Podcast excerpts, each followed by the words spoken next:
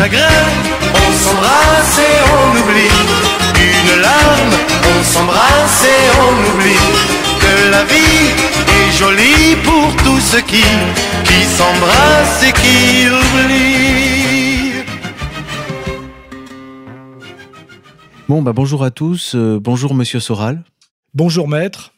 Euh, nous nous voyons aujourd'hui, euh, nous sommes le 21 juin 2019. Hier, c'était le, donc le, jour du procès du rap des Gilets jaunes à Bobigny. Et euh, je vais vous faire mon compte-rendu. Oui, puisque on a pris la décision collégialement que je ne me rende plus au procès pour éviter les provocations. Puis sans compter que si j'y étais allé la dernière fois, j'aurais été incarcéré, hein, puisque même si c'était pas légal, dans un premier temps, je me serais retrouvé au trou. Et puis surtout, il euh, faut bien comprendre que quand il y a 7, 8 ou 9 parties civiles, c'est censé durer des heures et des heures. Donc c'est que des entreprises pour moi d'humiliation et de déstabilisation. Et c'est un peu, moi je veux bien accepter de jouer à l'extérieur, mais il faut que, quand même que le, juge arbitre soit neutre. Alors hier, nous avons eu euh, pas moins de neuf interventions, hein. c'est-à-dire euh, au moins six avocats et euh, deux responsables de partis de- d'associations. Hein, je, vais, je vais en parler. Et c'était à Bobigny, À Bobigny, oui. où, où visiblement c'est encore plus dur de se faire rendre justice que sur l'île de la Cité, d'après ce que j'ai compris, pour nous.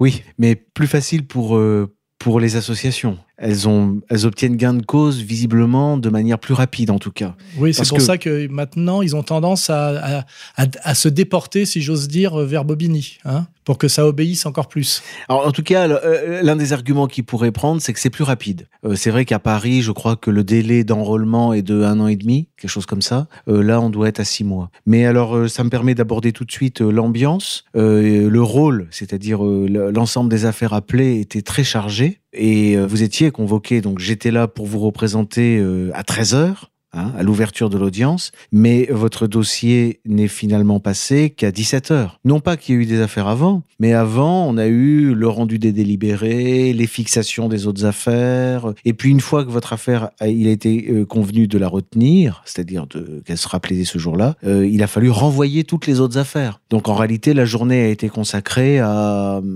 des formalités. On a eu d'ailleurs euh, à cette occasion, à l'occasion des formalités préparatoires, une sorte de prologue plutôt intéressant, puisque vous savez que le dossier ne nous avait pas été communiqué. Nous avions eu beau écrire, nous avons un collaborateur, enfin j'ai un collaborateur qui s'est rendu sur place exprès à Bobigny qu'il n'a pas trouvé, etc.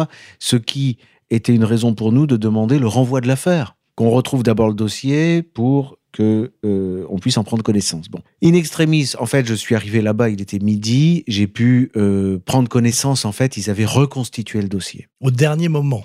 C'est ça, pour l'audience. Donc j'en ai pris connaissance. J'ai d'ailleurs découvert que effectivement, euh, il y avait certaines citations qui étaient qui étaient euh, complètement inexistantes, puisque vous étiez non seulement vous cité Alain Soral, mais également l'association Égalité Réconciliation. Sauf que euh, l'acte du, du, de l'huissier est complètement inexistant parce qu'ils ont fait signer quelqu'un que personne ne connaît. Et la citation de l'association Égalité Réconciliation, euh, moi je ne l'ai jamais eu en main, ni les, les responsables d'Égalité Réconciliation dont moi. d- dont vous êtes le président. Ce qui veut dire que euh, normalement, euh, égalité réconciliation, pour ne pas avoir été cité, est hors de cause. Bon, c'est déjà une bonne nouvelle. Et puis, euh, alors, ayant pris connaissance du dossier, je ne me faisais pas d'illusions sur l'échange de succès de ma demande de renvoi, donc j'y ai renoncé. Je me dis, puisque j'ai pris connaissance du dossier, je renonce à ma demande de Ça veut renvoi. dire que ça vous laisse quelques, quelques demi-heures pour préparer notre défense, alors que les autres ont préparé leur attaque depuis des mois. Depuis six mois. Voilà. Quand je disais que jouer à l'extérieur euh, avec un arbitre qui n'est pas neutre, Bon, mais il est vrai que la citation, je la connaissais depuis six mois. Enfin, comme tout le monde. Alors, ce qui s'est passé, ça a été très, très, très curieux. C'est que, alors, le président a, a voulu faire noter d'ailleurs au, au- au- par la greffière euh, la question qu'il me posait. Il s'est adressé à moi et il a dit, Maître Viguier, euh, comment avez-vous eu euh, mon adresse mail personnelle Puisque cette nuit, a-t-il dit, euh, j'ai eu connaissance de vos conclusions sur mon, sur mon adresse mail personnelle. Donc, la première question, c'était est-ce bien vous qui m'avez envoyé ce mail? Et la deuxième, c'est comment avez-vous connaissance de, de, de cette adresse mail? Alors, je passe sur les raisons qui, qui font que, effectivement, j'ai adressé à l'ensemble des avocats des parties civiles, au greffe et au président de la 14e chambre correctionnelle du TGI de Bobigny, c'est-à-dire Charles Moscara. Pourquoi je lui ai envoyé à 2 heures du matin ça, ça, a été beaucoup dit. je passe sur les raisons, c'est une péripétie, la nuit a été compliquée, j'avais j'avais pas la bonne clé pour me rendre à l'endroit où on devait m'héberger. Ensuite, mon ordinateur était ralenti. Tout ça, ça fait partie du métier. Hein. Et pourquoi l'adresse mail euh, directement du président Alors, il se trouve que euh, euh, en faisant une recherche sur Internet, euh, si vous cherchez le numéro de téléphone de ce président, euh, vous le trouvez tout de suite. Ah, c'est un peu plus efficace même que les pages jaunes. C'est-à-dire vous avez euh, les WikiLeaks. Et les WikiLeaks vous donnent accès, je ne sais pas si j'en... Parce que tout ça, ça a été dit publiquement. Hein. Donc moi, je rends compte aux, aux éditeurs qui n'ont pas pu venir, je leur rends compte de ce qui s'est passé. Et le juge s'inquiétait qu'on puisse si ah bah, facilement arriver à lui? il était, il était très curieux de savoir comment j'avais connu. Donc moi, je lui ai dit, je suis tombé effectivement sur des pages Wikileaks qui indiquent euh, votre numéro de télé, euh, votre d'ailleurs le téléphone et puis le mail. Et c'est des pages dans lesquelles, Monsieur le Président, lui dis-je, vous adressez des mails à La République en marche pendant la campagne électorale euh, des présidentielles et vous proposez vos services à l'équipe d'Emmanuel Macron. Ah voilà. Ah, c'était l'occasion de le faire remarquer. Alors donc, en, réalité, en réalité, le président voulait percer l'abcès de crainte que euh, dans le fil de l'audience, dans le cours de l'audience, euh, je me serve de cette connaissance que j'avais. Et d'ailleurs, bon, je peux le dire là, c'est vrai que j'ai envoyé ce mail à son euh, adresse personnelle. Bon, d'abord pour qu'il ait connaissance comme tout le monde et attend de mes conclusions. Hein, c'est important. Et puis, le, d'ailleurs, le domicile personnel des magistrats n'est pas secret. d'ailleurs, ils s'en plaignent en ce moment. Oui, mais sauf pour les, les, juges qui sont impliqués dans des procès, des affaires de terrorisme. Mais les autres, non. Bah, euh, d'ailleurs, quand vous êtes en référé, par exemple, un référé d'heure à heure, un dimanche, vous devez, vous pouvez parfois saisir un juge un, dimanche et vous vous rendez à son domicile. C'est prévu, ça se pratique depuis toujours euh, euh, dans les. C'est pour ça que certains s'inquiètent en ce moment. Oui, oui, oui. Demandent l'anonymat. oui, parce qu'effectivement, il y a certains gilets jaunes pourraient avoir l'idée de leur rendre des visites. les magistrats n'aiment pas qu'on connaisse leur nom ni euh, qu'on voit leur visage, on va arriver à... Comme les bourreaux qui avaient une Mais on va arriver à ce stade, c'est-à-dire que les gens auront une cagoule, euh, un chapeau pointu peut-être, avec deux trous pour les yeux, et euh, on en sera là. Donc je pense que le but... Alors moi, j'avoue que je lui ai aussi adressé mon mail pour lui faire signe, pour lui faire comprendre que, je, bon, que c'était public, quoi. Tout le monde est au courant. Donc rappelez-moi le nom de ce juge Charles Moscara. Charles Moscara, qui donc proposait ses services à, Macron pour les oui, mais c'est son droit. Hein. Il n'est pas sorti de son devoir de réserve. Euh, c'est la politique, c'est comme ça. D'ailleurs, au demeurant, du manière, de manière politique, ça a l'air d'un homme honnête. Il espère euh, quelque chose, euh, un homme providentiel. une sorte de Napoléon Bonaparte, quelqu'un qui vienne redresser la France. Hein. C'est lui, qui, son souci, c'est le salut de la France. Et le, sa promotion, sa promotion ah bah, personnelle dans la hiérarchie euh, euh, n'a pas, pas de rapport avec le pouvoir Il n'y a pas eu de déblocage. Hein. Non, non, ça n'a pas bougé depuis. Mais euh, moi, j'avais presque envie de lui suggérer de vous proposer à vous ces services. Hein. Il y aurait peut-être plus de chance. Hein. Après tout, il y aurait peut-être besoin un jour d'un ministre de la Justice sérieux. Alors, le, procès a commencé. Euh, nous avons eu euh, euh, d'abord les témoignages, enfin les témoignages, non, ce ne sont pas des témoignages, mais nous avons eu les plaintes des présidents des partis civils qui étaient là. Le MRAP a tout de suite abordé les choses par la Shoah. Pourtant, le MRAP, normalement, leur spécialité, c'était plutôt la colonisation et le racisme. Bah, euh, c'est aussi les chambres à gaz, la Shoah, la souffrance Avant le MRAP du temps de Mouloud Aounid, c'était l'équivalent, on va dire, euh, euh, tiers-mondiste, beurre, de la, de la LICRA, dont on avait bien compris la très forte imprégnation communautaire. Tout ça, c'est fini. Hein. Non, que ça ne se reproduise plus, que qu'il faut donner une, il faut donner une leçon, etc. Ensuite, on a eu Marc Knobel, que vous connaissez, vous l'avez déjà vu à une audience. Enfin, c'est le, le président de l'association euh, J'accuse. Oui, il est tout seul. Lui. Bon, voilà.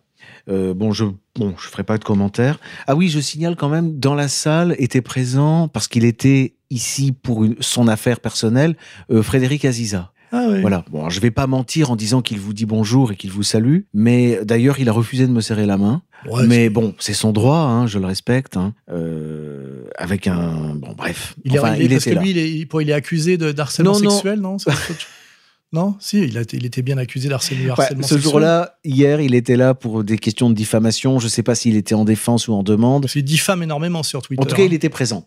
Il était présent dans la salle, attentif. Il est resté jusqu'au bout. le fameux Aziza de notre justice à nous va passer. Voilà. Et puis on a eu euh, l'enchaînement euh, des plaideurs. Euh, alors Ilana Soskin, euh, Stéphane Lilti, Patrick Klugman. Quand même. Euh, On a eu Jean-Louis Lagarde. euh, on a eu Alain Jakubowicz. Ah oui, je croyais Oui. que lui s'occupait uniquement maintenant de la défense des pédocriminels. Ah, il a fait Bah, un petit retour Ben, quand même. visiblement pas seulement. Alors là, il était l'avocat de. Vous savez qu'il est président d'honneur de la LICRA, qui était présente mais représentée par Ilana Soskin. Et lui était ici pour plaider justement pour J'accuse, l'association de Marc Knobel, Ouais, donc il change de casquette. habituellement défendue par Stéphane Lilti, qui défendait l'UEJF aux côtés de Richard Malka. C'est au cas où on n'aurait pas compris que tout ça, c'est la même fine équipe. J'allais oublier Richard Malka. Ah oui, le fameux, l'ancien persécuteur de Denis Robert, qui a persécuté Denis Robert et qui à l'époque était avocat pour Clearstream, je crois. Faudrait vérifier. Hein C'est-à-dire qu'un coup, il est du côté des, des blanchisseurs d'argent du Luxembourg, de l'autre côté des victimes de la Shoah. Ils sont, ils- oui, plus- Alors euh, précisément, euh, lorsque, alors le bon, euh, lorsqu'il a été temps pour moi de prendre la parole, après des heures et des heures, après, je crois, des heures et des heures d'heures les plus sombres et de, de, de ventres féconds parce que chacun a bien parlé une de demi-heure. immondes. Donc hein. il suffit Oui, de ben, faire le compte. ça, hein. On a eu trois ou quatre heures. C'est pour ça de- que moi j'y vais plus parce Bon. que c'est épuisant hein.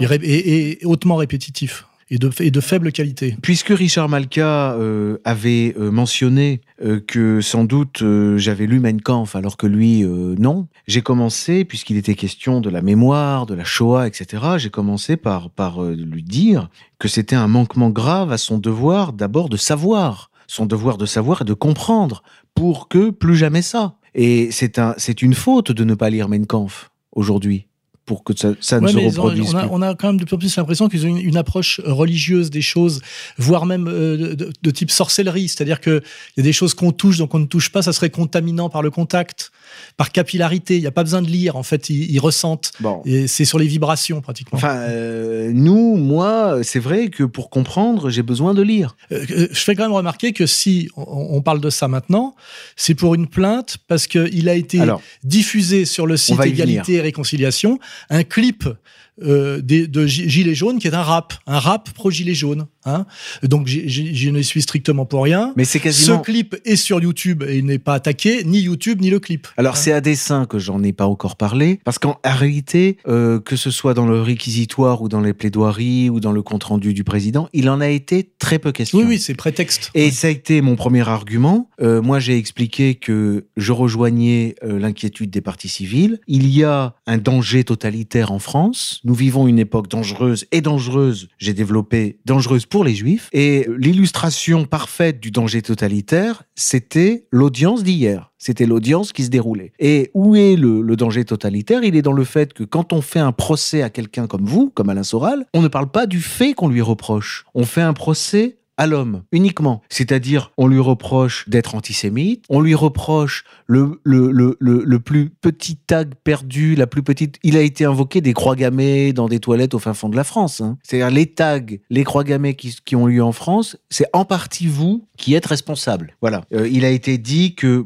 Richard Malka a dit quand même, il n'est pas le seul responsable. hein. Il a dit, ça ne serait pas honnête de le dire. Oui, effectivement, ça serait peut-être un tantinet malhonnête de dire que vous êtes responsable Des croix gammées qui peuvent fleurir euh, euh, dans les toilettes de nos lointaines provinces. Voilà, on vous a mis sur le dos euh, la radicalisation. euh, euh, alors, il a été question des clips de l'auteur de Rude Goy, mais pas de ce clip-là. On a invoqué d'autres clips, précisément ceux que vous n'avez pas diffusés. Ah vous voyez oui. Voilà. Bon, on vous a reproché. Alors, on, on a parlé longuement de Benedetti parce que vous avez, euh, vous avez- il y a eu une réunion publique Gilets jaunes avec Oui. Benedetti, Ritsen, etc. Mais vous voyez, on, on- on- on ne parle pas tourne, du- on tourne autour, autour du pot. des, des faits. Oui, les faits.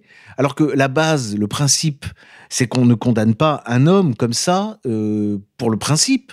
Ça fait un peu penser au, au- au système de l'Inquisition, non? Absolument, on, oui. vous on vous a vu parler avec. Voilà, c'est Il l'hérésie. paraît que.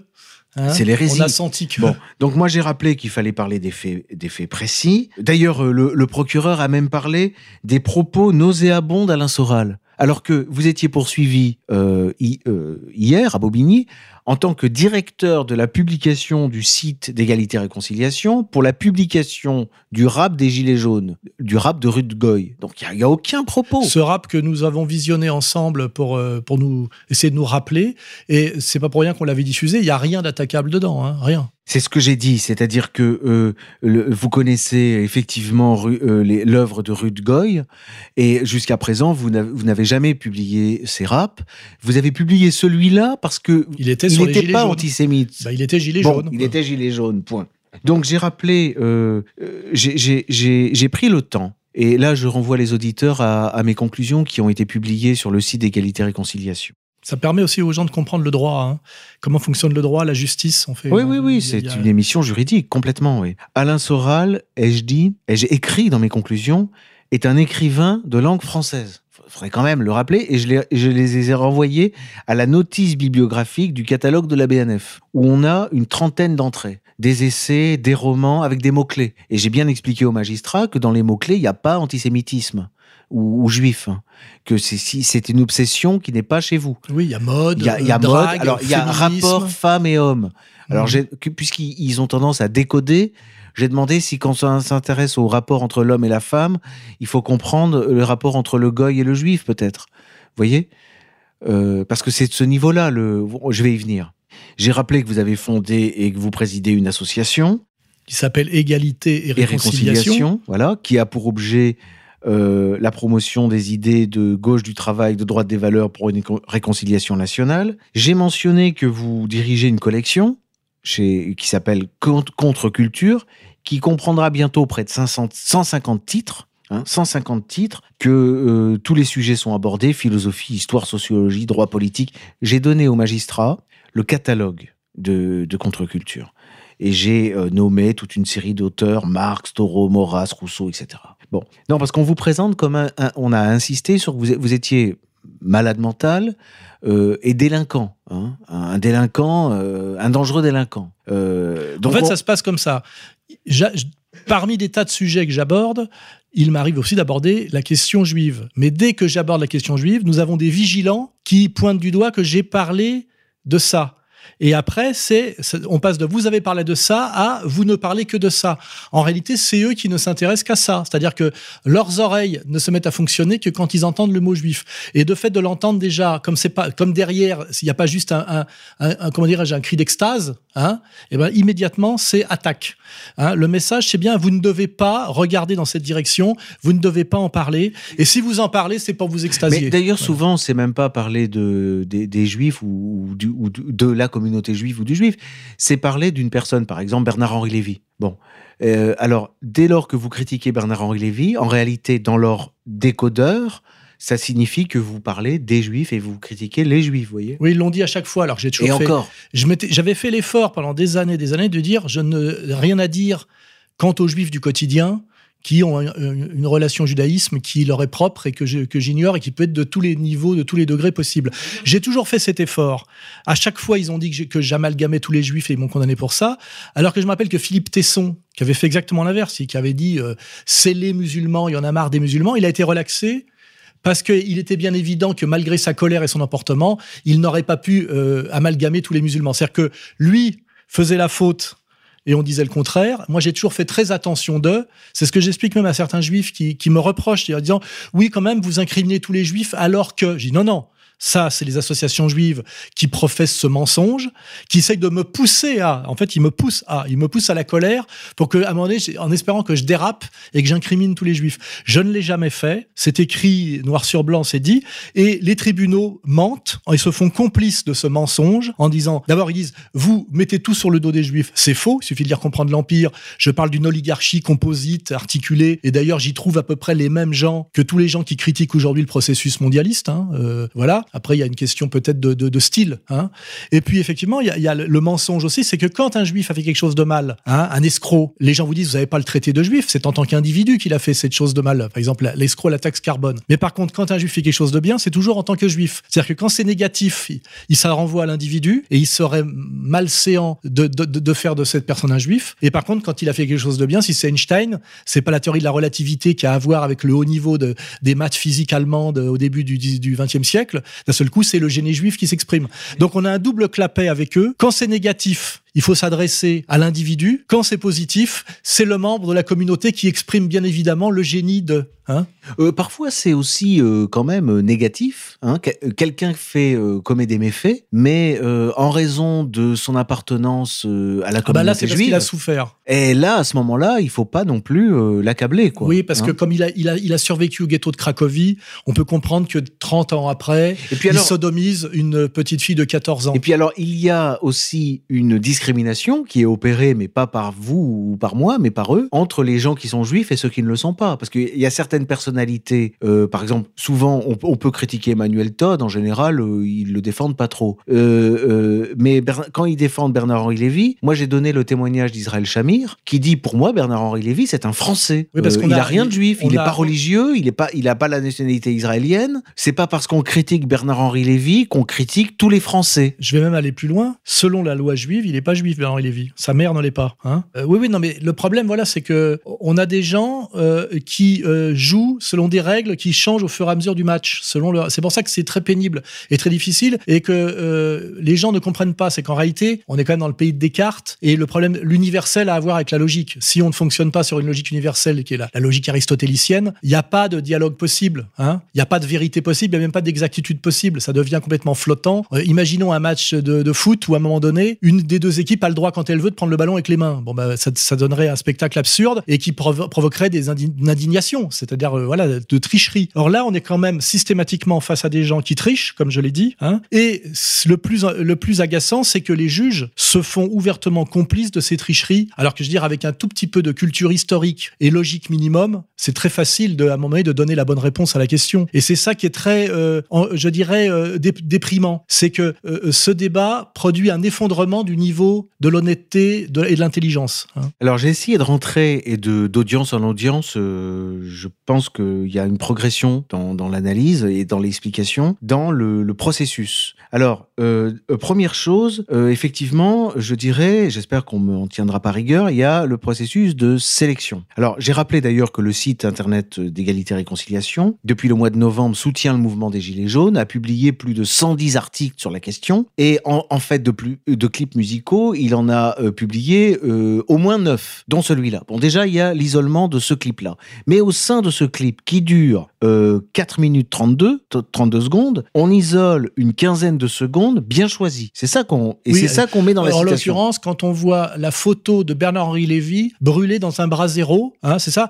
D'ailleurs, avec d'autres photos de gens qui ne sont pas, pas qui sont pas juifs. Alors, hein. on, on, met euh, personne ne parle ni ne retient dans la citation qui est reprochée à ce à ce clip euh, l'apparition la, d'Audrey Pulvar, de Laurent Ruquier, de Pascal Pro, de Jean-Michel Apathy, d'Étienne Chouard, mais uniquement, alors c'est une sélection, hein, Macron, Rothschild, Rothschild Family, Attali, Bernard-Henri Lévy et Drahi. Qui, et on va voir pourquoi. Pourquoi? Parce que dans le code, Rothschild, critiquer Rothschild, la seule mention du nom de Rothschild, ça désigne, selon eux, c'est le décodage, l'oligarchie juive qui domine la France, les juifs. Oui, le problème, c'est que nous avons un président de la République qui euh, sort de la banque Rothschild cette banque Rothschild existe, hein, c'est une banque d'affaires, et ce, la, la, la, formation qualifiante de notre président euh, en exercice, c'est d'avoir été dans le département fusion-acquisition, je crois, de la banque Rothschild. Donc là, on est dans une réalité factuelle. Je veux dire, c'est pas ni du fantasme, ni de la diffamation, ni du délire. Hein. Et mention du logo de la chaîne i24 News, qui est retenu, mais rien sur TF1, Canal+,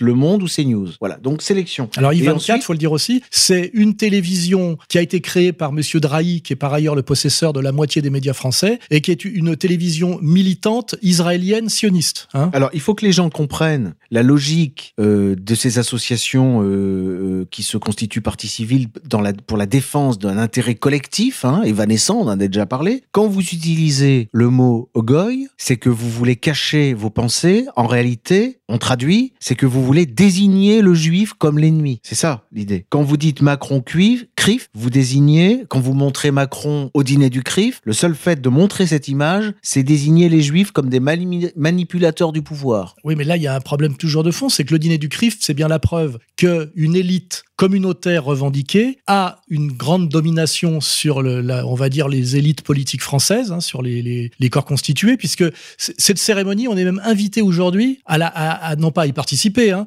mais à la contempler, parce qu'à la limite, il y a quelques années, c'était discret. Aujourd'hui, c'est relayé à la télé, dans tous les médias, et on a tous en présence euh, Monsieur Khalifa, je crois, qui lève de force la main du président, à tel point qu'à un moment donné, on entend euh, euh, Macron qui fait la gueule, lui marmonner, bon, ça suffit. Hein. Je veux dire ça. Alors si constater ça alors qu'on nous le jette au visage, c'est antisémite. Ça l'est. Bah oui, mais là, il va y avoir un problème. Soit il faut le cacher, soit il faut que ça cesse. Ça veut dire qu'on n'a pas le droit de nommer la chose. Hein bah, de toute façon, dans, euh, la simple description des faits tels qu'ils sont est comprise et interprétée euh, de manière euh, codée comme voulant dire autre chose. Voulant dire... Regardez, un autre exemple. Dans la, le, clip vidéo, on voit un brasero, une sorte de tonneau dans lequel oui, parce on fait que brûler... les gilets jaunes, comme ils ont froid aussi, voilà, et qu'ils sont sur les ronds-points, eh ben, ils se mettent autour de brasero. Les brasero, c'est pas des crématoires. Hein. C'est pour réchauffer les pauvres. Si la prétention des parties civiles, et c'est ce qu'elles font dans tous les procès que je, je, suis avec vous depuis des années et que vous supportez depuis dix ans, c'est la logique, et logique dans laquelle... Euh,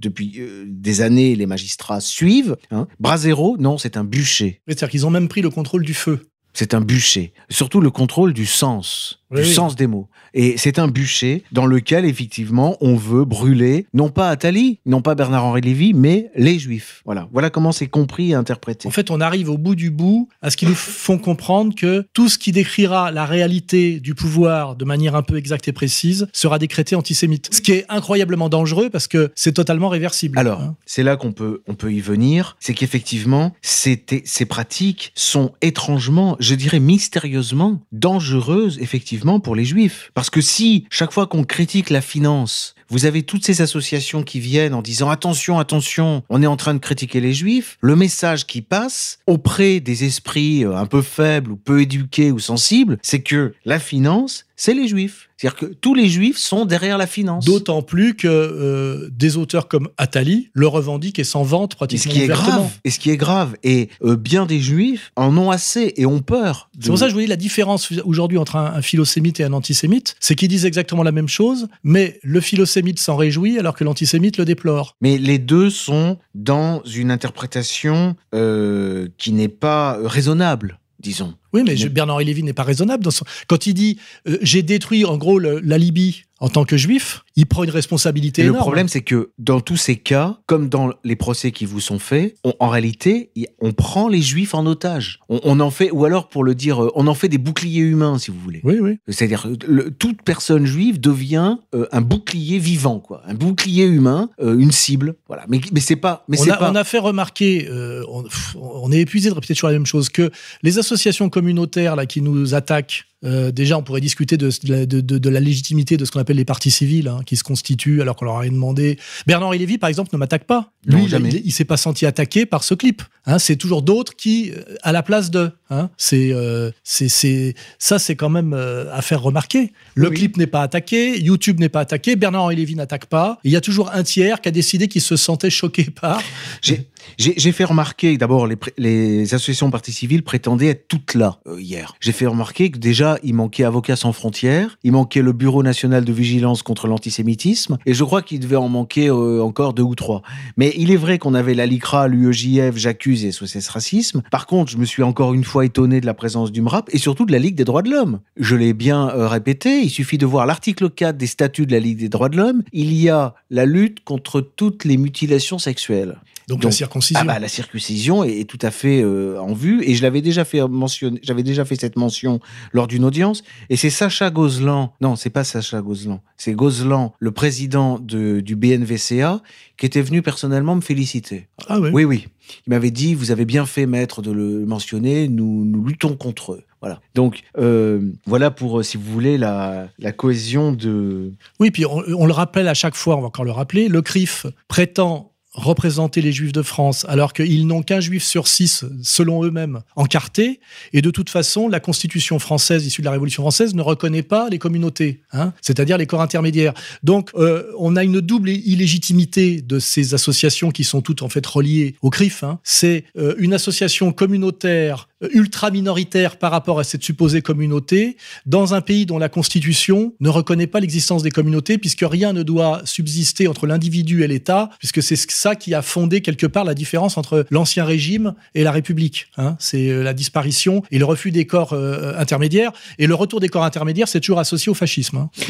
J'ai rappelé, et, on est tout à fait dans le sujet et il est là le danger totalitaire. Il est dans, dans, ces, dans ces associations euh, qui prétendent défendre euh, un intérêt collectif. Cette notion d'intérêt collectif, c'est ça le danger. Parce que euh, jusque dans euh, les années 70, en France, on ne pouvait pas accepter que quelqu'un se, se, se, promeuve comme défenseur d'un intérêt collectif. Soit c'était un intérêt particulier, soit c'était l'intérêt général. Soit c'était l'intérêt général. Et la, et, et, la, et la, la faille par laquelle se sont engouffrées ces associations, c'est un, un, un cas normalement qui a longtemps été considéré comme parfaitement illégal illégal et surtout complètement illégitime euh, et dangereux. D'ailleurs, et, le danger, nous le constatons aujourd'hui. Dès le début des années 2000, j'avais monté avec d'autres personnes, je les citerai pas parce qu'il y en a un qui a fini au Parti Socialiste et l'autre qui travaille au ministère de la, de la Guerre, là, ministère de la Défense. Euh, j'avais monté l'Observatoire du, du, du, communautarisme ou des communautarismes, je me rappelle plus, qui pointait du doigt cette dangereuse dérive communautaire. Cette dérive communautaire a été initiée, on va le dire, par la, la dite communauté juive et toutes les autres communautés lui ont emboîté le pas pour fragmenter en fait le corps, le corps social français, hein, c'est-à-dire le peuple de France, en communauté se présentant comme minorité opprimée, avec une fantasmatique majorité opprimante qui n'existe pas, revendiquant systématiquement des compensations, des droits et en fait de la discrimination positive. C'est comme ça que ça se passe, c'est-à-dire euh, euh aujourd'hui il n'y a pas seulement euh, sur le modèle effectivement du communautarisme juif, on a, moi je crois qu'il y a un article sur le site qui avait dit voilà maintenant à l'école il y aurait des cours pour banaliser ou habituer les enfants à l'homosexualité. Après, on avait dit, il y a une, une à Euro Disney, une, une comment dirais-je, une farandole, je sais pas quoi, LGBT. Eh ben, euh, j'ai, j'ai, je subis, je subis une plainte pour euh, de SOS homophobie, pour euh, pareil pour homophobie. C'est-à-dire qu'on a maintenant, on a, ça se multiplie. On a, et d'ailleurs, euh, on voit très bien que la DILCRA, qui au départ est une émanation de la LICRA, a rajouté euh, la lutte contre le, le LGBTisme et l'homophobie. C'est-à-dire qu'aujourd'hui, euh, il n'y a plus d'intérêt commun, il n'y a plus de, de, général, il n'y a plus que des minorités en compétition victimaire. Hein. Et le, les handicapés aussi, on, on, a mis dans la série. Hein. Les, oui, bah, les, façon, ça peut s'étendre. Euh... Alors finalement, le seul qui a droit à rien, c'est le cochon de payant, c'est le majoritaire. Hein. C'est-à-dire, d'ailleurs, oui, le mâle blanc de plus de 50 ans, puisque statistiquement, ça serait celui, euh, celui qui serait. Alors ce qui est marrant, c'est que la démocratie, normalement, c'est le pouvoir au plus grand nombre. Hein, alors que là, c'est l'inverse. Euh, la démocratie, comme l'a bien dit Cohn-Bendit, c'est la défense jusqu'à l'hystérie, avec une logique d'ailleurs de compensation systématique, des minorités autoproclamées euh, qui seraient, se défendraient contre l'agression permanente de la majorité, c'est-à-dire du peuple du travail, euh, de la majorité silencieuse et du cochon de, de payant. Ce qui est quand même... Euh, euh, et pour aller plus loin dans le raisonnement, je n'ai jamais vu, moi, si on parle de LGBT, de Travelo, revendiquer quoi que ce soit. Là, il y a un mensonge. J'ai connu des homosexuels toute ma vie dans le milieu des boîtes de nuit et du nightclubbing, puisque grâce au site, on voit que j'ai un, passé de nightclubber, de type qui était lié à la mode, etc. J'ai jamais vu, moi, un homosexuel militer politiquement au nom de la sodomie ou de l'homosexualité. Tout ça est en fait de la captation. C'est-à-dire qu'on a non seulement des juifs qui parlent au nom d'autres juifs qui ne les ont pas mandatés, mais on a des gens, je sais pas trop qui, qui prétendent représenter les homosexuels alors que c'est pas une catégorie sociale constituée, elle est traversée par les, différences de classe. Il y a pas de, je pense qu'il n'y a pas de tronc commun entre un, routier homosexuel et Pierre Berger. Hein. Euh, et puis alors on a on a cette escroquerie qui fonctionne tous azimuts. Les féministes qui représenteraient les femmes alors que les femmes leur ont rien demandé, euh, des lobbies handicapés. Alors il y a toujours en plus des histoires de pognon derrière qui parlent au nom de gens qui ne les ont pas mandatés. Euh, on s'éloigne de plus en plus de la démocratie, ça c'est certain. Et, et, surtout, on est dans, dans ce que euh, finalement Marx appelle, pour d'ailleurs des raisons un peu différentes, la guerre civile de tous contre tous hein, à la fin. Alors c'est ça. Et l'époque est dangereuse. Il y a un danger. Euh, donc elle est dangereuse pour les juifs à cause à, à cause, cause, de ces associations. Bah, pas forcément juifs, mais en tout cas à cause de ces associations qui prétendent défendre un intérêt collectif. Et euh, le, ce danger s'accroît dans la mesure où euh, y a le danger totalitaire euh, prend des proportions qui deviennent alarmantes. Alors, je pense que maintenant, les gens ont compris sur quoi reposaient toutes ces poursuites. Quand on dit provocation raciale, contestation de crimes contre l'humanité, injure raciale, diffamation raciale, il s'agit donc de prendre des propos que vous avez prononcés, qui avaient un sens, et de leur faire dire tout autre chose. Bon, ça c'est la technique. Elle est dangereuse, cette technique mais elle devient d'autant plus dangereuse que euh, j'ai repéré une euh, tendance euh, avec, je l'ai compris avec l'affaire du mandat d'arrêt dont vous étiez l'objet, c'est que il y a ces associations qui encouragent les magistrats et qui les encouragent et qui les, et qui les réprimandent s'ils ne cèdent pas à ces pressions, à dépasser le strict cadre de la loi. C'est-à-dire que déjà la loi est, est, est, dangereuse, mais il faudrait, au nom de la lutte contre le racisme et l'antisémitisme, qui est la cause suprême,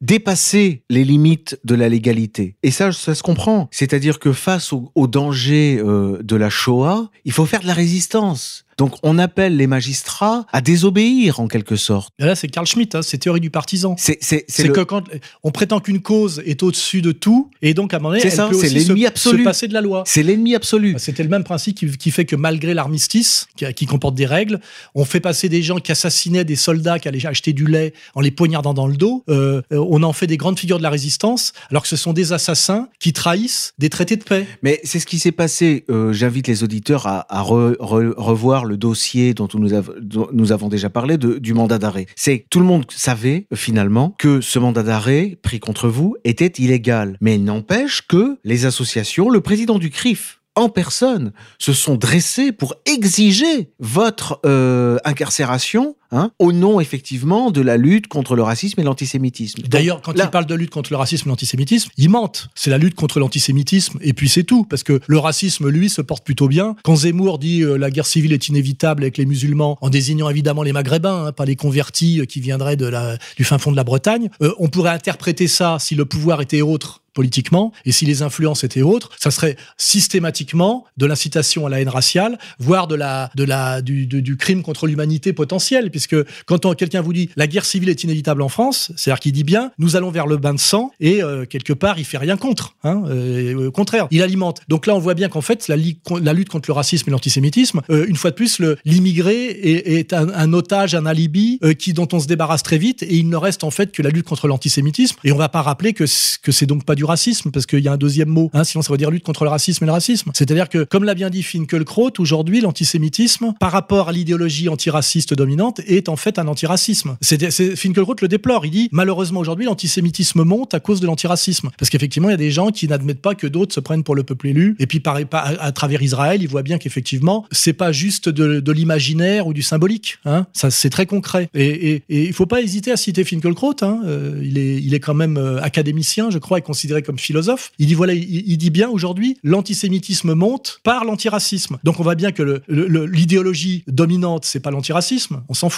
c'est vraiment, euh, comment dirais-je, la défense, la protection et l'apologie du juif, quoi qu'il dise, quoi qu'il fasse, jusque même à la défense du racisme. Hein c'est QFD. Alors, il y a cette propension à l'illégalité, elle se manifeste notamment dans la violation du principe d'interprétation stricte de la loi pénale, hein, euh, et, et l'exigence d'avoir des textes précis et clairs. Bon, donc ça déjà, euh, on est revenu là-dessus. Et lorsque des magistrats, comme le procureur de la République de Paris, estiment qu'on ne peut pas vous envoyer en prison parce qu'un mandat d'arrêt n'est pas légal en matière de presse, eh bien, on en appelle, c'est ce qu'a fait Alain Jakubowicz, mais il le fait depuis des années, à un changement législatif. C'est-à-dire que des choses qui sont illégitimes, illégales, qui portent atteinte aux libertés, puisque la loi ne les permet pas, on va changer la loi. On est passé d'une déclaration, je dirais, fondatrice de la République, qui il n'y a pas de délit d'opinion, hein, c'est ça? Oui, oui, oui. À progressivement loi Pleven, euh, loi Guesso, loi Marchandeau, il faut les remettre dans l'ordre. Là, on arrive à la fin à euh, délit d'opinion strict. Alors, ce qu'il hein? faut bien comprendre, euh, parce que c'est pas c'est pas simple. vous avez deux textes. Vous avez un gros texte qui est le code pénal. Le code pénal, on a toutes les infractions, le vol, le viol, la destruction, la, menace de mort, etc. Ça, c'est le droit pénal et c'est un rouleau compresseur à peu près aveugle. On, doit le déplorer. Vous avez notamment les comparutions immédiates. Vous êtes arrêté un matin, le lendemain ou le surlendemain, vous comparaissez devant des magistrats, on vous, on vous donne un avocat de permanence et vous allez passer six mois, un an, deux ans en prison. C'est réglé comme ça. Euh, on peut, au terme de la condamnation, euh, délivrer un mandat de dépôt, vous allez en prison directement. Euh, la, la, prescription est de 3 à 5 ans. Bon, il y a toute une série de règles bon, qu'on connaît. Et en France, pour protéger la liberté d'expression, on a donc une loi à part, qui n'a rien à voir, qui est la loi de 1881, qui est un droit pénal spécial. C'est la loi sur la presse. Et dans le cadre de cette loi sur la presse, on avait par exemple la prescription de trois mois, qui est incroyable. Vous commettez une infraction, diffamation par exemple, trois mois après, si vous n'avez pas été poursuivi, on peut plus vous poursuivre. L'interdiction des mandats d'arrêt, l'interdiction de la comparution immédiate, bref, protecteur de la liberté d'expression. Qui permet le libre débat d'idées. Oui, hein pour, pour défendre, parce que la démocratie, la première de ses valeurs, c'est la liberté d'expression. Bien. Alors, on a commencé sous le et puis c'est pas fini sous les coups de, de boutoir, bah, notamment euh, des associations euh, en question, à euh, créer finalement un compartiment à part au sein de la loi de 1881. Et c'est là qu'on retrouve la loi Guesso, etc. C'est-à-dire tout ce qui concerne la lutte contre l'antisémitisme connaît un régime plus dur. on passe de prescription trois mois, prescription un, un an. Un an, voilà. La possibilité de, quand le juge se trompe de qualification, euh, enfin le parquet se trompe de qualification, de requalifier, etc. Mais l'ambition de quantité de gens, et c'est le débat aujourd'hui, hein, aujourd'hui, à l'heure où je parle. Il y a un débat dans l'idée même. Hein. Oui, oui, oui, oui. C'est le débat aujourd'hui, 21 juin 2019 en France.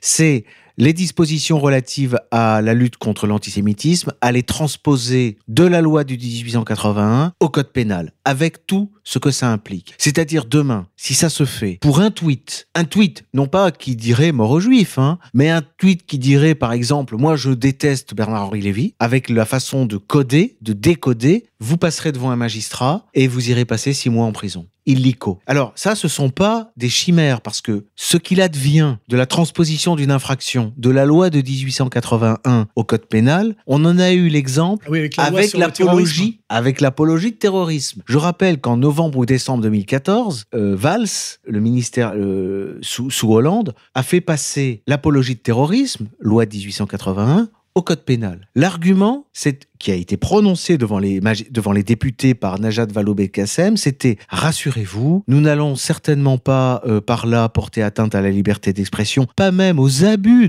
dans la liberté d'expression. Simplement, comme les terroristes, les djihadistes utilisent Twitter, Facebook, l'Internet pour recruter et pour radicaliser, notre arsenal législatif est insuffisant. Donc nous avons besoin dans le code pénal de l'apologie de terrorisme. C'était ça l'argument.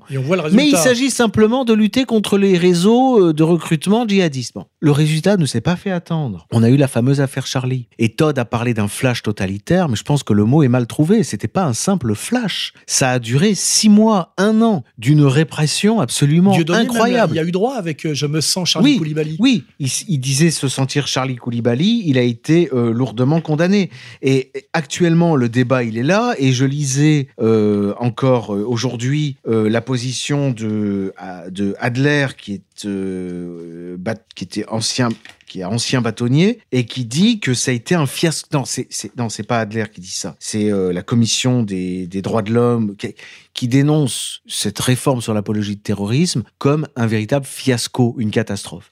Donc voilà, voilà où est aujourd'hui. il y a des gens qui ont intérêt à la catastrophe. On le voit très Alors bien. voilà, c'est ça qu'on peut se demander. Il y a des gens, que- il y a des gens qui, à qui la dictature ne fait pas peur du moment que c'est la leur, hein, et que la démocratie euh, leur serait très do- dommageable, parce que c'est quand même à ça qu'il faut arriver comme euh, conclusion partielle. C'est que, euh, et là, c'est là on peut parler de Chouard qui a toujours rien compris. Quand Chouard dit mais je suis un démocrate le plus parfait, j'essaye d'être le plus parfaitement démocrate, j'essaye d'unir les, toutes les forces vives, de, toutes les bonnes volontés pour lutter contre la bête. C'est exactement pour ça qu'il a des ennuis. C'est exactement qui lui est reproché, et notamment par les vigilants gauchistes qui font bien le boulot pour que les forces ne s'agrègent pas et qu'on n'ait jamais le, le saut qualitatif euh, euh, qui ferait bouger les choses. hein. Il y a des gens qui ont intérêt aujourd'hui à la dictature et qui y travaillent. hein. Alors peut-être pour terminer là-dessus, je, je, je- si vous permettez, je voudrais, euh, j'ai le projet d'écrire une lettre ouverte à Étienne Chouard pour lui donner un peu mes, mes, Oui, bah, mes conseils, mais je vais je vais le faire tout de suite.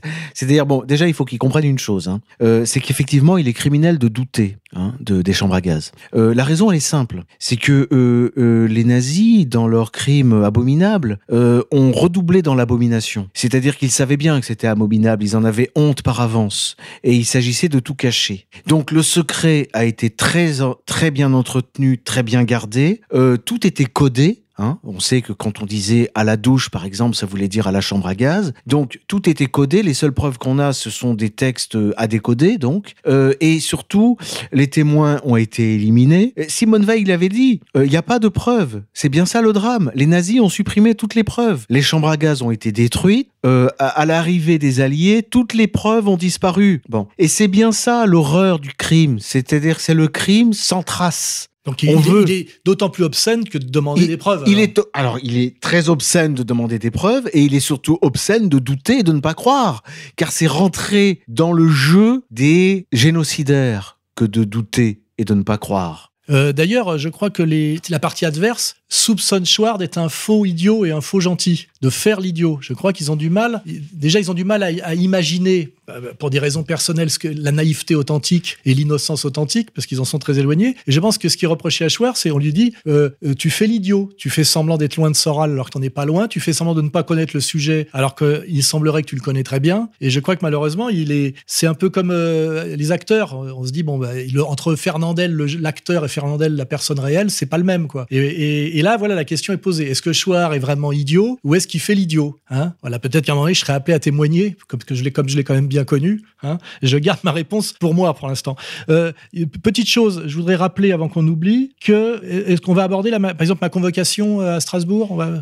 Il y a une liste de choses à aborder. T'es Euh, oui, alors euh, la convocation à Strasbourg, bon. euh, euh, La là, dernière fois que j'ai donné il une conférence- il faudrait que je. Oui, allez-y. La dernière fois que j'ai donné ma conférence à Mulhouse, c'était au moment où flottait encore euh, m- mon arrestation possible, puisqu'il y avait un mandat d'arrêt qui avait été euh, émis. On n'arrivait pas à avoir la réponse, d'ailleurs, du, du tribunal qui voulait pas nous la donner, et on avait des bruits contradictoires, et, et nos ennemis demandaient à ce que je sois arrêté à la conférence de Mulhouse. Et on savait pas si vous alliez pas Bah, l'être. c'était possible, puisqu'on savait, Ah, où, tout à on fait. savait où, où m'interpeller. C'était très possible. Donc, et donc moi, euh, après Mulhouse, je suis allé visiter la ville de Colmar, qui est une très jolie ville que visitent d'ailleurs beaucoup les Japonais et les Chinois. Les Chinois adorent Colmar. Et je suis passé par hasard en me promenant dans la rue devant le tribunal de Colmar. de ça, grande instance. de oui. grande instance, il y avait une plaque. Et j'ai fait une quenelle devant. Hein, et il y a une photo qui a été faite avec un smartphone et qui s'est retrouvée, je crois, sur VK, le, le Facebook russe. Pour ça, immédiatement, il y a eu plainte. Et euh, alors, plainte pourquoi d'ailleurs Pour apologie de. Alors en fait, on ne le sait pas. Euh, ça, on ne le sait pas. Est-ce qu'il y a eu plainte? Eh ben, Alors dans la convocation, a- dans la convocation, non, non, il y a non, marqué ça- Ah non, jamais. Non, non, parce que il faut les gens, il faut bien comprendre. En droit pénal, euh, tant qu'on est au stade de l'enquête, tout est secret en France. Hein. C'est bien le problème. Ah bah, il Vous semblerait, pas- il semblerait d'après ce que j'ai lu, que euh, je serais, euh, je, ça- je serais accusé d'incitation à la haine raciale, parce qu'en réalité, euh, Monsieur Jakubowicz, qui fait force de loi, a décrété par une phrase que c'est que la, la Ah, quenelle toujours le code. était une sodomisation la déco- des le victimes de la Shoah et qui était un salut nazi inversé, ce qui est d'ailleurs un contresens, parce que s'il est inversé, il veut dire le contraire. Donc aujourd'hui, je suis convoqué par, par un gendarme à Strasbourg. En fait, la seule base pour pouvoir me, me convoquer, parce que j'ai fait une photo de quenelle, c'est pas, c'est même pas, j'aurais tendu le bras pour faire un, un- salut nazi, je pense que ça passait pratiquement. Euh, euh, en fait, c'est Monsieur Jakubowicz aujourd'hui qui fait la loi tout seul rétroactivement d'ailleurs souvent, hein, euh, puisque c'est lui qui a décrété, c'est a posteriori souvent hein, ça. Et euh, alors avant c'est quand ça devait, c'était lié à un lieu de culte, c'est-à-dire faire une quenelle devant une synagogue. Là je, fais la quenelle devant un tribunal, ça veut dire en gros je n'ai pas été incarcéré, euh, je vous emmerde quoi, hein, à ceux qui voulaient m'incarcérer illégalement. Je rappelle que je réponds à ceux qui voulaient que je sois incarcéré malgré la loi. Eh ben je suis convoqué à Strasbourg, sachant que j'habite la Nièvre, par un gendarme qui fait son boulot, à mise sur la décision de Monsieur Jakubowicz. On est complètement dans l'illégalité intégrale. Pour revenir au thème de, de l'émission du jour, Alain Jakubowicz décode. Il décode. Ouais, oui, déconne, on sait pas. Donc là, Même, je veux dire, il n'est pas mandaté pour la ça. quenelle, mais la quenelle a été décrétée, un code, Par lui. un code secret. Il a percé le secret euh, de Dieudonné, c'est-à-dire euh, quand Dieudonné fait une quenelle, il veut euh, sodomiser une victime de la Shoah. Ce qui est bizarre pour quelqu'un qui défend un pédocriminel comme le Landais. Parce que là, effectivement, lui, il défend du, sodomite authentique et puis qui sodomise l'innocence. hein. Et sodomisé par un salut nazi. Oui, voilà, oui. Donc, euh, non, mais là, on est dans une distorsion. Ce dans, dans la loi, il y a rien. Jakubowicz est un avocat de la défense. Il n'est pas, il est pas législateur. Et puis, c'est- donc c'est Monsieur Jakubowicz qui a démissionné de la présidence de la LICRA pour défendre, en mentant, il l'a dit lui-même, hein, que le, le- le droit de l'avocat à mentir. Il n'y a pas que. les- Euh, le droit du client à mentir. Oui, oui, bah, le- ouais, enfin, Oui. non, il a dit que ça faisait partie des attributs de la défense. Le Oui, la hein. défense. Le client peut mentir. En France. Et donc là, on est quand même, euh, on est sorti totalement de l'état de droit, quoi. Je veux dire, c'est Monsieur Jakubowicz qui me fait convoquer par un gendarme à Strasbourg parce que j'ai fait une photo quenelle devant le tribunal de Colmar. Mais ça résume tout. On est en Et dictature. je là, hein. dirais assez décodé. Alors après, on, se, on, on- pousse les hauts cris quand on découvre qu'un touriste américain qui a volé en Corée du Nord un des portraits d'un des présidents, ce qui est considéré comme sacré, et qui s'est fait prendre avec ce portrait dans sa valise parce que des ONG lui avaient promis 200 000 dollars s'il arrivait à, faire cette quenelle, entre guillemets, eh ben on se scandalise, on, euh, on trouve parfaitement dictatorial qu'il ait été arrêté et envoyé au tribunal. Je pense que les deux choses sont largement comparables. Hein la, France aujourd'hui est une dictature, et après il falloir une dictature quoi? Pas du peuple, pas de Monsieur Lagarner, même pas du patronat entrepreneurial. La France est une dictature de quoi Comme dirait Elisabeth Bah, c'est un danger, Hein c'est une dictature totalitaire, c'est un terrorisme. Oui, oui. Je pense qu'on peut parler d'un terrorisme euh, euh, intellectuel, mais qui n'est pas qu'intellectuel. Mais de qui et, Et de il quoi est exercé, mais très précisément par des gens qui ont un nom. Ils étaient là hier. Euh, ils ont pour nom Richard Malka, Patrick Klugman, euh, euh, Alain Jakubowicz. C'est Voilà, pour ça que tout. Chouard, qui de temps en temps ne dit pas que des... Parce que des fois, il dit des- non seulement des mensonges, mais des, des horreurs.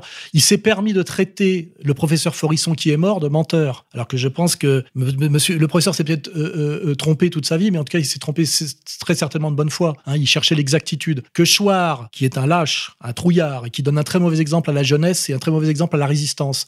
Parce qu'on ne fait pas, on ne résiste pas en rampant. Hein, euh, et puis traiter Chouard le couard, et puis traiter euh, le professeur Forisson de menteur, c'est-à-dire de traiter un mort qui ne peut pas se défendre, qui a sacrifié sa vie à quelque chose qui pensait être un combat pour l'exactitude, parce qu'en plus il avait la modestie de ne pas croire à la vérité. Je trouve que là on est dans l'ignoble. Hein, voilà, donc il faut.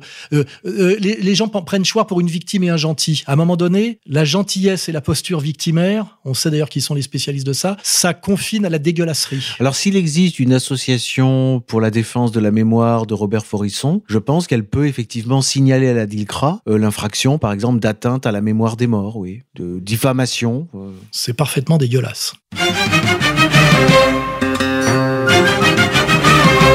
Il faut euh, mettre, il faut peut-être quand même arriver, puisqu'hier il y a eu cette audience. À la fin de l'audience, il y a quoi?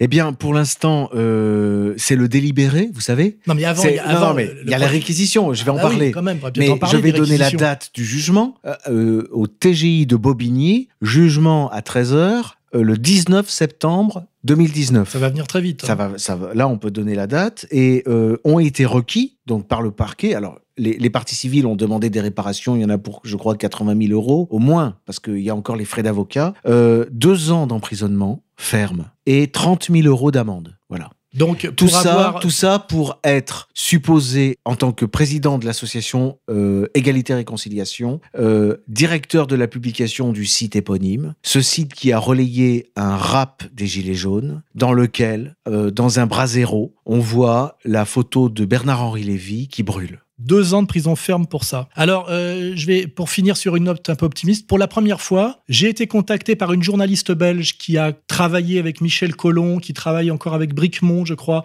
qui a même travaillé avec Mukuna, euh, et qui m'a dit qu'elle était scandalisée par euh, le sort que je subissais, et aussi d'ailleurs le sort qu'a subi Bricmont, qui s'est fait interdire de conférences en plus sur un sujet de physique pure, et elle, elle veut, elle, veut écrire un article pour protester. C'est parce qu'il y a aussi quelque chose. Hein, j'ai pas pour habitude de pleurnicher, mais il y a un silence de mort total sur ce que je subis, par exemple. C'est-à-dire que euh, chaque fois qu'il est annoncé qu'on demande des peines de prison ferme pour, du, pour des dessins humoristiques qui sont pas de moi, c'est-à-dire on est dans le truc Charlie, on n'a pas de levée de bouclier des, des, grands esprits français euh, qui se réclament normalement soit de Voltaire, soit de Montaigne, soit de Montesquieu. Tout le monde ferme sa gueule. C'est quand même un régime de terreur. Tout le monde regarde ses godasses. Hein. Ça rappelle l'occupation. Hein. On n'a pas encore vu de résistance, c'est-à-dire de gens qui, qui volent au secours. Or, euh, je vois des gens comme Aude Lancelin commencer à s'énerver et, ressentir quand même des trahisons et des, doubles langages et oser dire aujourd'hui que quand on essaye de maintenir une ligne de gauche cohérente, on finit par se faire traiter de fasciste. C'est bien d'ailleurs qu'elles finissent par comprendre qu'effectivement, quand on essaie de maintenir une ligne de gauche cohérente, eh ben on se fait traiter de fasciste parce qu'elle elle commence à, découvrir le, poteau rose. Le, danger totalitaire est là, c'est-à-dire que c'est bien connu, c'est un trou noir, c'est un, c'est un, c'est un gouffre dans lequel finalement tout le monde finit par tomber. Et moi, moi je l'ai, je l'ai dit aux magistrats, ce, ce danger, il vous guette vous aussi, magistrat. Et je me suis même adressé aux avocats des partis civils. Je veux dire, vous, vous, serez entraînés vous aussi. C'est, c'est un, c'est, on, on, voit comment ça se passe. Enfin, il suffit d'étudier l'histoire. Mais ces gens-là, ces gens-là ne retiennent pas les leçons de l'histoire. Et, c'est pour ça que je les invite à acheter euh, euh, Mein Kampf d'Adolf Hitler, qui, que vous éditez. Préfacé par vous, maître. Euh, non, moi j'ai préfacé euh, le testament politique d'Adolf Hitler. Ah oui, il y a une préface quand même. Hein. Euh, dans Mein Kampf, il y a une préface. Ah oui, non, mais c'est celle qui était, vous savez, ordonnée par le, tribunal de. C'est pour ça que le livre n'est pas attaquable. Mais effectivement, je suis l'auteur de la préface du testament politique d'Adolf Hitler. Il y a prescription maintenant. Hein. La publication date de plus d'un an. Voilà, mais on n'est pas à l'abri d'une loi rétroactive à venir. Même au palais de justice, là devant le magistrat, à la réconciliation, ils ont dit non. Ils seraient encore mariés et plus heureux qu'aujourd'hui s'ils s'étaient dit on s'embrasse et on oublie. Le monde est